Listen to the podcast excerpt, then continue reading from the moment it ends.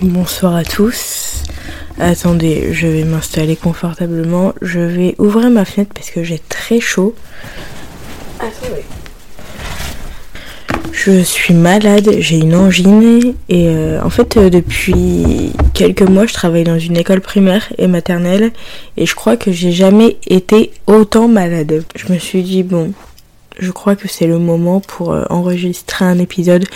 Faut savoir que ça fait vraiment genre 2-3 semaines que j'ai mon micro.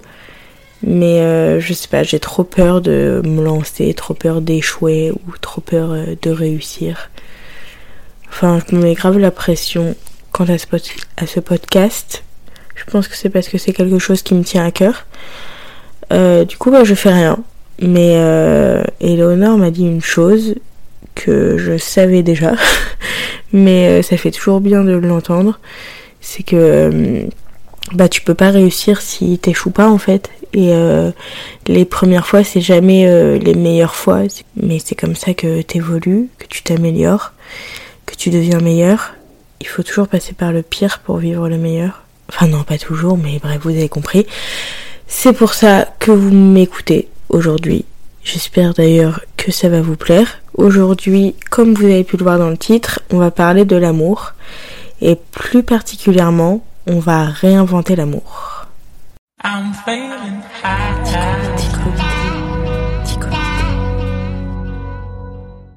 Vous savez, moi j'ai toujours eu une, une, image un petit peu particulière de l'amour parce que j'ai euh, j'ai grandi avec un exemple de l'amour et du couple euh, qui était un peu euh, toxique. Je me suis pas construit construite pardon construite ou construite? Ouais je me suis pas construite de la meilleure des manières quant aux relations amoureuses tout ça.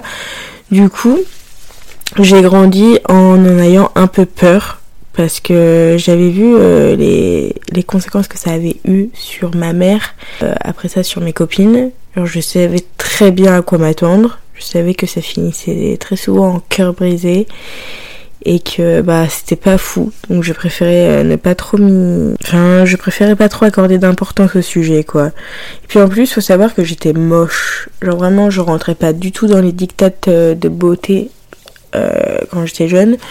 Donc on va dire que j'avais pas non plus trop le choix de pas m'intéresser à l'amour, quoi. Mais euh, à côté de ça, bah, vu que j'avais jamais eu d'exemple super sain de l'amour et du couple, etc., je savais que bah, je saurais pas faire. Parce que, enfin déjà moi quand j'étais jeune, je confondais l'amour et la dépendance affective. Alors euh, je savais que c'était peine perdue, que tant que je guérissais pas certains traumas et, et, certaines, et certaines croyances limitantes, etc., bah, je savais que c'était pas un sujet qui était euh, fait pour moi. Alors euh, du coup, moi j'ai jamais été en couple. Euh, j'ai jamais été dans une engagée dans une relation amoureuse sérieuse, à part une fois en quatrième, mais je pars du principe que, enfin, quand c'est en quatrième, ça compte pas vraiment. Enfin, personnellement, après je mini, je minimise pas les relations que vous avez pu avoir. Je suis sûre qu'une relation euh, sérieuse en quatrième, ça existe et ça peut participer à votre construction. Mais en attendant, moi, euh, bah, j'étais pas assez mature et puis, euh, enfin, c'était même pas question de maturité, c'était question que, ouais, non, c'était pas sérieux en fait. Moi, je pense que je, je compte les relations sérieuses à partir genre du lycée des études sup. Du coup, vu que j'ai arrêté vraiment le lycée en seconde, J'ai jamais eu de relation sérieuse, nickel, top. Et donc euh, j'ai jamais été dans une relation euh, sérieuse avec euh, une autre personne. Mais pourtant ça veut pas dire que... Enfin je suis célibataire depuis toujours. Mais ça veut pas dire que je suis seule. Genre je connais des gens qui... qui vraiment quand ils sont célibataires c'est la fin de leur vie quoi. Ils sont dépités. Un jour il y a un mec qui me dit non mais ça fait 5 ans que je suis célibataire. Enfin mes potes c'est sympa mais je me sens seule quoi. J'ai trouvé ça tellement triste. Moi, je suis célibataire et pourtant je suis tellement pas seule. Et mon cœur, il est tellement rempli d'amour. Genre, j'aime un tas de choses, j'aime un tas de gens, j'aime... Enfin, vraiment, mon cœur, il est rempli d'amour. Mes copines, elles me comblent de bonheur, elles comblent mon cœur d'amour. Et je crois que c'est pour ça que je ressens pas forcément le besoin d'être en couple, parce que je suis déjà super entourée, et je crois que bah, ça me suffit, j'en demande pas plus. Notre société, elle minimise grave les, euh, relations amicales, alors qu'en soi, c'est juste, euh, bah, enfin, c'est autant des personnes que t'aimes que la personne euh, avec qui tu partages une relation amoureuse. moi, tu vois, mon rêve, c'est de vivre dans un manoir avec toutes mes meilleures amies. Je sais que, bah, aux yeux de la société, c'est pas trop possible parce que elle croit que tu peux pas construire quelque chose de solide et de sérieux avec tes amis. Alors que bah ouais, c'est juste euh, des personnes que t'aimes. Et parfois tu les aimes autant que la personne avec qui tu partages une relation amoureuse, juste c'est différent, c'est un amour qui est différent mais tu les aimes autant quoi. Donc je trouve ça triste de minimiser euh, ces relations euh, au profit des relations amoureuses. D'ailleurs, les relations amoureuses et le couple en règle générale, c'est euh, quelque chose qu'on a vraiment sacralisé dans notre société. J'ai l'impression que c'est un but, c'est une finalité. Dès que t'es petit, petite, on te dit directement alors t'as un amoureux, t'as une amoureuse, mais s'il vous plaît, euh, lâchez-nous la veste. Euh, est-ce qu'on peut pas nous demander plutôt est-ce que t'es heureuse, est-ce que tu te sens bien? Tout de suite t'as un amoureux, t'as un amoureuse, je crois que genre à 4 ans, on n'en a rien à faire d'avoir un amoureux ou une amoureuse. Genre, euh, on sacralise euh, la relation amoureuse de fou. Genre, plus tu grandis, plus euh, la question elle va se reposer de nombreuses fois, genre au, repas de famille. Après, tout le temps, tout le temps, alors, t'en es, c'en est où les amours? Et après, tu rencontres quelqu'un, et c'en est où le mariage, et c'en est où le bébé, et c'en est où l'enfant? Et c'est bon, laissez-nous tranquilles. On a d'autres projets, on a d'autres ambitions que la vie de couple, en fait. Moi, j'ai l'impression que le couple, c'est le début de la fin. Tu vois, genre, euh, tu rencontres quelqu'un et après, tout s'enchaîne et tu t'en oublies toi. Parce que le moment où tu es en couple, et eh ben, tu penses plus qu'à toi, tu penses à vous. Et moi, dans toute ma vie, je crois que j'ai envie de penser qu'à moi.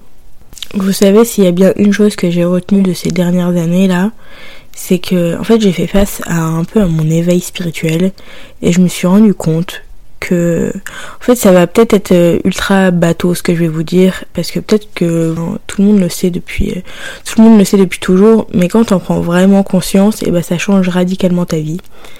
Je me suis rendu compte que la seule personne qui resterait à la fin dans mon cercueil et qui sera là toute ma vie, c'est moi-même.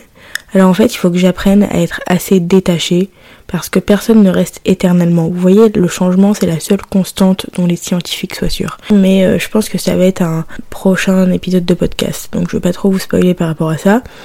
Mais du coup, quand tu prends conscience que les choses, elles arrivent, elles partent, et enfin, c'est ça constamment, et bah, tu réussis à être assez détaché.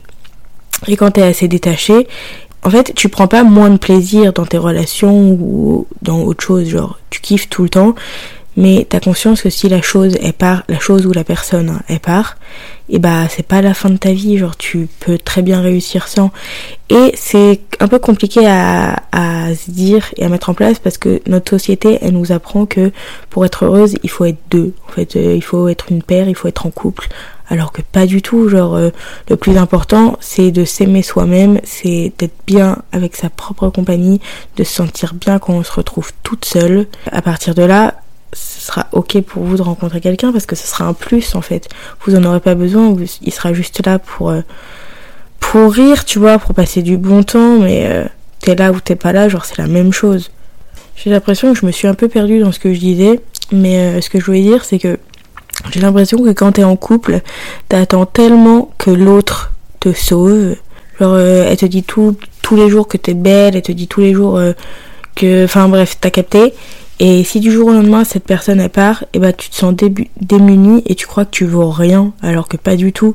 La première personne que vous devez aimer avant de rentrer dans une relation, c'est vous-même. Sinon ça fonctionnera jamais parce que vous attendrez, vous attendrez, vous attendrez, vous allez toujours attendre que l'autre euh, vous comble un, manque un peu. En fait, euh, le manque qui vous manque, bah c'est l'amour euh, pour vous-même. Et ça, il n'y a personne qui peut vous l'apporter à part vous-même. Et puis en vous aimant suffisamment, vous saurez imposer vos limites, vous saurez dire non quand la situation vous convient pas, vous saurez que parfois vaut mieux être seul que mal accompagné. Et du coup bah forcément vous allez vous entourer que de personnes qui sauront vous aimer à, votre juste valeur parce que vous vous aimez à votre juste valeur. Parce que n'oubliez pas que euh, tout ce que vous désirez vous désire aussi et euh, vous pouvez manifester tout ce que vous voulez. Il suffit juste de, de le vouloir. Enfin, je sais pas si ça a un rapport vraiment avec, avec le sujet, mais tout est lié, tout est lié. En fait, le schéma classique dans notre société, c'est d'être heureuse. Euh, ouais, c'est d'être heureuse en couple. En fait, on s'en fout que tu sois heureuse ou pas, la vérité. Hein. Ce qu'on veut, c'est pas que tu sortes du schéma classique, c'est-à-dire le mariage, l'enfant, le CDI, le, Renault Espace, tout ce que tu veux, le chien, les vacances de semaine dans, au mois d'août, là. Et ça, je trouve ça trop ennuyant. En fait, il n'y a pas de schéma classique. Je suis un être humain à part entière, je ressens les choses à ma manière. J'ai mes goûts, mes projets, mes ambitions, tout ce que tu veux, mes rêves. Donc je fais les choses à ma manière. Notre société, elle met trop une pression autour du, autour du couple. Et l'image du couple dans notre société, il me donne tellement pas envie. À partir du moment où tu es en couple, tu t'enfermes, tu dois t'enfermer dans une relation en fait. Tu, tu dois voir que par la personne, tu dois construire ta vie tout autour de cette personne. Mais en fait, euh, non, moi ma vie, j'ai envie de la construire autour de moi, autour de ce que je veux, autour de ce qui me rend heureuse et pas forcément euh, bah, autour de la personne avec qui euh, je partage ma vie, tu vois. j'ai pas envie de m'oublier moi, je, je veux être une grande femme, accomplir de grandes choses, être enterrée au Panthéon, vivre partout, rire beaucoup, euh, être entourée de gens que j'aime. Et euh, je crois qu'être en couple, ça ralentit tout ça. Parce que, bah, comme j'ai dit, au lieu de penser qu'à toi, tu penses à vous. Même si en soi, l'amour, je trouve que c'est un sentiment qui est vraiment cool. Il c'est vraiment vrai. J'adore ce sentiment, même si je trouve que c'est vraiment un sentiment trop bizarre faudrait que je me penche un peu plus sur le sujet pour vous faire un épisode euh, peut-être euh, spécial sur l'amour et tout. Mais en vrai là je j'ai pas trop étudié le truc. Mais c'est quand même un sentiment bizarre, genre il te fait ressentir des trucs que t'as jamais ressenti avant, il te fait faire des trucs et dire des trucs. C'est pas trop contrôlable. Et moi j'aime bien euh, les choses qui, que je peux contrôler, tu vois. Mais à côté de ça, je trouve quand même que c'est un, sentiment qui est super beau, super vrai, tout ça, super mignon. Euh. Mais je suis un paradoxe à moi toute seule parce que euh, il y a quelques années, vraiment, l'amour c'était euh, le sujet de ma vie qui me faisait le plus peur, vraiment. Après, moi, j'ai toujours aimé. je sais pas si je l'ai vraiment fait, si je l'ai vraiment toujours fait de la bonne manière. Parce que, bah, comme je vous l'ai dit, j'ai eu un exemple un peu pourri et je pense que, bah, Enfin, tu sais, quand t'es enfant, euh, tu te construis euh, en voyant tes parents, tu te construis. Euh, enfin, ton exemple, c'est tes parents, donc forcément, quand, quand leur relation amoureuse c'est de la merde, tu te construis en y croyant pas vraiment. Mais après, j'ai réussi à me rendre compte que ce qu'on m'avait inculqué depuis le début, bah, c'était des croyances limitantes et c'était pas forcément la vérité, qu'il y avait d'autres enfin que les belles relations, tu vois, ça existait et que ça n'existait pas qu'aux autres. Alors euh, j'ai suivi une thérapie et puis euh, j'ai guéri. J'ai guéri, guéri d'un tas de choses. Enfin, je suis pas en train de dire que je suis guérie pour toute la vie. Je pense que ce qu'on nos croyances limitantes, il faut toujours les déconstruire euh, tout au long de sa vie. elles peuvent revenir à tout moment. J'ai l'impression que c'est un peu comme arrêter la drogue, tu vois. C'est euh, c'est tellement dur d'arrêter et pourtant c'est tellement facile euh, de reprendre, genre. Et ben les croyances limitantes, c'est un peu comme ça. Genre euh, toute ta vie, tu vas te dire, toute ta vie, on va te dire non mais l'amour c'est de la merde, non, alors tu vas ancrer ça dans toi. Un moment, tu vas prendre conscience que c'est faux, tu vas essayer de te déconstruire et de te dire tous les jours en te regardant dans la glace, non mais l'amour c'est beau et tu peux vivre quelque chose de beau et ça fait pas toujours mal et tout. Et il suffit d'une fois, genre qu'un garçon te brise le cœur pour te dire, bah, pour que tu dises, bah, c'est fini, plus jamais je. Donc, je pense que c'est un travail de toute une vie, de se déconstruire de ses croyances limitantes et de ce qu'on s'est inculqué. Mais ça veut pas dire que. Enfin, c'est pas sans espoir, tu vois. Moi, j'ai suivi une thérapie. Et puis après ça, pour la première fois de ma vie, j'ai aimé. J'ai aimé un garçon alors que je pensais que bah, je le ferais plus jamais. Moi, le premier garçon qui m'a brisé le cœur, c'était mon père. Et euh, c'est pas moi qui l'ai choisi. Alors je me suis toujours dit, vraiment je me suis toujours dit que jamais je laisserai un autre garçon le faire. Parce que, Enfin, moi, mon père m'a brisé le cœur et puis euh, je l'ai pas décidé. J'ai pas décidé d'avoir mon père comme père. J'ai pas décidé de naître dans ma famille. J'ai pris aucune décision sur ça. Et euh, quand je vois les, les, jeunes filles et tout qui sont brisées le cœur, je me dis, je me suis toujours dit, mais frère, c'est toi en fait, t'as accepté de tomber amoureuse d'un garçon, t'as accepté de lui donner ton cœur, t'as accepté qu'il le piétine, donc c'est de ta faute. Donc moi je me, je m'étais toujours promis que jamais de la vie je, je donnerais mon cœur à un garçon, et jamais de la vie j'aimerais un garçon, et jamais de la vie je lui donnerais le pouvoir de me faire du mal, parce que j'ai déjà vécu ça étant enfant, sans même le vouloir, que jamais je pourrais être aussi débile pour que ça recommence et que ce soit de ma volonté, tu vois. Et bah si, récemment j'ai eu le cœur brisé, et je crois que c'est pas si mauvais que ça. Je crois même euh, que c'est plutôt une victoire, parce que ça veut dire que j'ai guéri. Bah, je pensais que je revivrais plus, je revivrais, je vivrais jamais une histoire d'amour ou quelque chose de mignon, et que bah en fait si c'est arrivé, et que si, euh, si j'ai le cœur brisé, c'est que j'ai vécu quelque chose de beau. Et donc euh, je décide de me rappeler ça, de me rappeler de ça de cette manière-là en fait. Parce que si tu te rappelles des choses de manière positive, euh, t'es ok avec les nouvelles choses qui vont arriver dans ta vie. Ce qu'il faut, ce qu'il faut comprendre, ce qu'il faut se dire, c'est que les choses elles sont faites pour rentrer dans ta vie.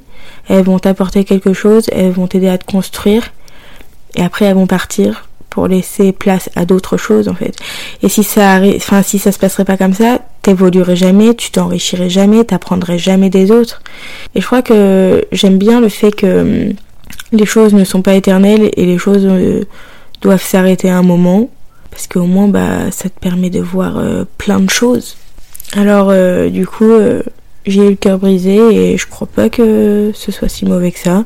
Alors évidemment, je suis pas en train de dire qu'un cœur brisé ça fait pas mal. Hein. je sais très bien que ça brise le cœur, quoi. Enfin, c'est un peu le concept du cœur brisé. Moi, je pense que dans ces moments-là, il faut pleurer. Il faut éliminer toutes les mauvaises énergies. Parce que euh, quoi qu'on dise, vraiment, ça fait mal. Mais il faut pas trop euh, que ça dure.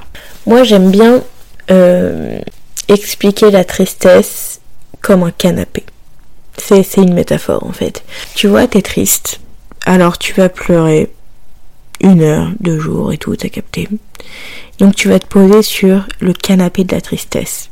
Ok, il faut accepter d'être triste. Tu fais une petite pause, tu te poses dans le canapé de la tristesse, tu pleures. Et en fait, ce canapé, il est vraiment super confortable et t'as vraiment pas envie de te lever de ce canapé de la tristesse. Alors tu restes tu restes pendant longtemps. Et même si tu sais que bah il est confortable, mais c'est qu'un canapé, une place, tu peux même pas t'allonger, enfin il est pas super pratique quoi. Et juste en face, il y a le canapé du bonheur, mais il faut faire genre 2-3 pas pour atteindre le canapé du bonheur. Et vraiment t'as trop la flemme. Genre t'as trop trop la flemme parce que le canapé de la tristesse, il est quand même confortable et il est pas si horrible que ça quoi. Je veux dire, euh, t'aimes bien l'attention qu'on t'apporte quand tu es, euh, on t'apporte du chocolat et des petits messages mignons et c'est sympa quoi. Mais en vrai, t'as juste à te lever, faire deux trois pas et aller dans le canapé du bonheur. Et lui, c'est un canapé genre trois places où tu peux t'allonger et il est tellement plus confortable. Et en plus, il y a des coussins. Et dans le canapé de la tristesse, il n'y a pas de coussins. T'as juste à faire deux trois pas. Hein. Mais franchement, les deux trois pas, ils sont grave chiants. Et bah la tristesse, je trouve que c'est un peu ça. C'est le canapé de la tristesse. Et elle est confortable. Et parfois, t'as pas envie de faire les efforts pour que ça change. T'as pas envie de faire les efforts pour que ça change aussi parce que t'es tellement resté longtemps dans le canapé de la tristesse que t'as la marque, y a la marque de tes fesses sur le canapé. Et du coup, bah, tu connais pas autre chose et t'as peut-être pas envie de voir autre chose et ça, c'est les gens qui, tu vois, ils ont eu le cœur brisé depuis longtemps. Enfin, ils ont le cœur brisé et ils ont fait durer le truc pendant longtemps. Et je crois que c'est un peu un mauvais truc de faire durer le truc. Je sais pas si c'est très compréhensible ce que je dis, mais moi je pense qu'il faut couper le mal à la racine. T'acceptes d'être triste parce que dans la vie il faut accepter ses sentiments. T'acceptes d'être triste et après tu fais les choses pour ne plus l'être. Parce que vous savez, moi je pense qu'on est les seuls responsables de nos échecs et de nos réussites, et on est les seuls responsables de nos choix, et on est les seuls responsables de ce qu'on ressent. Si quelque chose te fait mal, quelque chose te rend triste, c'est parce que tu lui donnes la possibilité, tu lui offres la possibilité de te rendre triste. Si jamais tu dis bon vas-y ma gueule, je me prends en main, euh, c'est pas censé m'atteindre en fait. Euh, dans la vie, j'ai qu'une seule vie, j'ai envie de la passer à être heureuse. Tu vas arrêter de me faire chier avec tes, tes sentiments négatifs. Et bah, en fait, il faut prendre du recul. Hein. Ce qui te rend triste là, est-ce que ça te rendra triste encore dans 10 ans? Souvent, non. C'est pas censé te rendre triste euh, dans le présent, si ça te rend pas triste dans 10 ans, tu vois. Faut prendre du recul et se dire, j'ai un toit sous la tête, à manger, un lit qui est plutôt confortable, je rigole, j'ai des amis. Bref, je vais bien. Mais je crois que les gens, ils aiment bien euh, être tristes. C'est une théorie que je me suis rendu compte euh, depuis quelques années, enfin depuis quelques mois. Les gens, ils sont confortables dans la tristesse et ils aiment bien l'être. Mais bon, ça, ce sera peut-être un, un, épisode de podcast, euh, un autre, parce que là, je vais me mélanger et j'ai pas envie. Et vous savez, un cœur brisé, ça veut pas dire que c'est la fin de l'amour. Moi, je crois, je crois au grand amour, mais je crois qu'il en existe plusieurs. On est genre 7, 8 milliards sur Terre. Il n'existe pas qu'un seul grand amour. Ce serait tellement triste. Il y a tellement de gens qui peuvent t'apporter plein de choses, qui peuvent, qui peuvent vraiment t'aimer de fou et avec qui tu peux trop bien coller. Ce serait trop triste que toute ta vie tu la passes avec qu'une seule personne. Vous savez, je crois aux âmes sœurs. Moi, je pense qu'il en existe genre 7 ou 8. Ça, c'est vraiment une théorie qui est genre la source, mon cerveau. Genre, vraiment, je suis désolée, c'est moi qui ai inventé ça, je peux pas vous dire plus.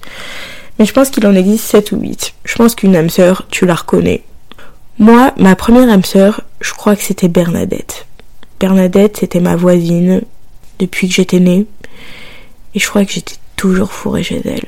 Et je m'en rappelle pas vraiment parce que j'étais super petite, mais dans mes souvenirs, je me sentais vraiment super bien avec elle, au point de dire que c'est mon âme sœur. Enfin maintenant Bernadette, elle a déménagé et je sais pas trop ce qu'elle devient. Ça me rend triste parce que quand j'étais petite, je l'aimais vrai, je l'aimais vraiment beaucoup. Ma deuxième âme sœur, c'est Éléonore. C'est ma meilleure amie. Je l'ai rencontrée en cinquième. Je crois que c'était de la magie. Je crois que en fait, c'est là que je me suis rendu compte que c'était mon âme sœur, c'est parce que je sais même pas comment l'expliquer.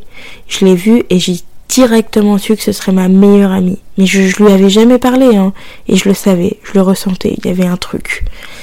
Ouais, je crois que ton âme sœur, tu, même sans lui parler, tu la reconnais. Et donc, il n'existe pas qu'un seul grand amour. Vous savez, moi, je pense que la vie, elle est faite de cycles. Par exemple, premier cycle à la maternelle, deuxième cycle primaire. Genre, t'es pas la même personne que quand t'avais 10 ans et tu seras sûrement pas la même personne quand t'auras 35 ans. Donc, les personnes que tu côtoies à 10 ans ne seront jamais les mêmes que celles que tu côtoies à 35 ans. Après, il y a des exceptions. Parce que je pense qu'il existe des piliers, des fondations dans ta vie. Des gens que tu choisis dans chaque cycle. Moi, j'ai des amis que je rencontre euh, tous les jours parce que j'adore faire des rencontres, j'adore les amis, j'adore l'humanité, tu vois. Du coup, j'ai plein d'amis et j'ai des amis qui restent et j'ai des amis qui partent et juste c'est la vie, tu vois. Mais j'ai des amis qui restent et qui sont là depuis toujours parce que je les rechoisis à chaque moment de ma vie, à chaque cycle. On évolue et en fait nos énergies sont encore en adéquation. On va encore trop bien ensemble. Ça, je crois que c'est ma famille.